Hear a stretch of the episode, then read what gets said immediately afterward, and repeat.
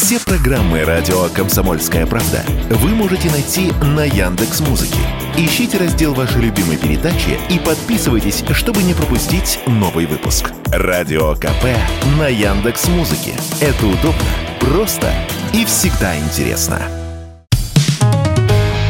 Экономика на радио КП.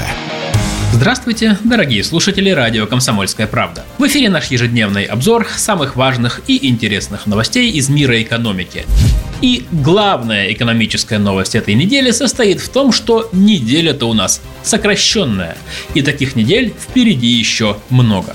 Об этом и поговорим. Итак, в ближайшие месяцы нас ждут аж 4 порции длинных выходных. И начинаются они уже сейчас. Об этом нам с вами официально напомнил Роструд. А то вдруг забудем и, не дай бог, обнаружим себя на рабочем месте 23 февраля или 8 марта. Вообще, так называемые гендерные праздники в этом году очень удачно выпадают на пятницы. Поэтому и в конце февраля, и в начале марта нас ждут сразу две порции удлиненных выходных. С 23 по 25 февраля и с 8 по 10 марта. Затем придется поработать в привычном пятидневном режиме. Но не очень долго, меньше двух месяцев. И в конце весны нас ждет настоящий праздник бокала и мангала.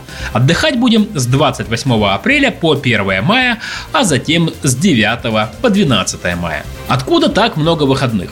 Дело в том, что в мае нас настигнет новогодний подарок от правительства. В нынешнем году нерабочий праздничный день 6 января пришелся на субботу. В таких случаях выходной день переносится, и власти решили сдвинуть его на 10 мая. Плюс выходной день перенесли с субботы 27 апреля на понедельник 29. И вот результат. Две порции майских мини-каникул по 4 дня каждая. При этом напоминаю, что если 23 февраля или 8 марта или в любой другой праздничный выходной день поработать вам все же придется, то начальство должно щедро компенсировать ваши труды. Вот какая оплата полагается по закону. Если вы работаете на окладе, то в двойном размере. Если у вас сдельная оплата труда, то по двойным расценкам. А если ваш труд оплачивается по тарифам, то по двойной тарифной ставке. Также за работу в праздничный день могут дать дополнительный выходной. В этом случае работа в праздник будет оплачиваться по стандартному тарифу. Если сотрудник на окладе, то зарплата в тот месяц, когда он возьмет этот день отдыха, не уменьшается. И в завершение выпуска я хотел бы снова поговорить о многострадальных российских миллиардах которые заморожены в Европе. Евросоюз собирается использовать прибыль от замороженных российских активов для помощи Украине. Как заявила глава Еврокомиссии Урсула фон дер Ляйен, Евросоюз уже в ближайшие дни начнет, цитирую, реализацию шагов, направленных на изъятие и последующую передачу Украине прибыли от заблокированных российских активов. В настоящее время мы инициировали юридические шаги, чтобы проценты, полученные от этих денег, не принадлежали России. Юридическая ситуация такова, что мы можем использовать эти проценты для Украины, сказала глава Еврокомиссии. Еще раз, речь идет не про сами активы, а про прибыль от них. Напомню, что в Европе заморожены золотовалютные резервы российского Центробанка на сумму примерно в 200 миллиардов евро. Эти деньги не лежат мертвым грузом.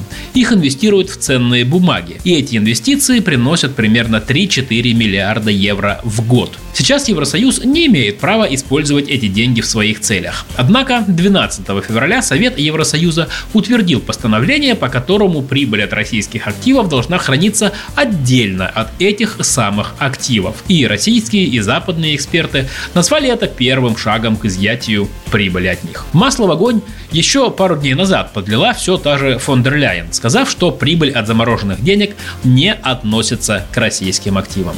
Чем на это могут ответить российские власти? Во-первых, Россия имеет право обратиться в международные суды.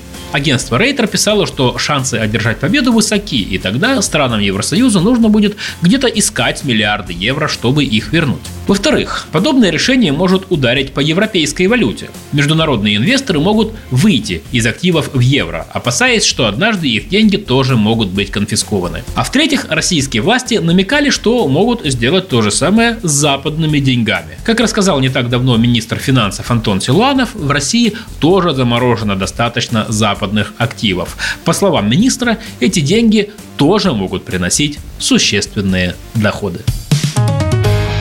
«Экономика» на Радио КП.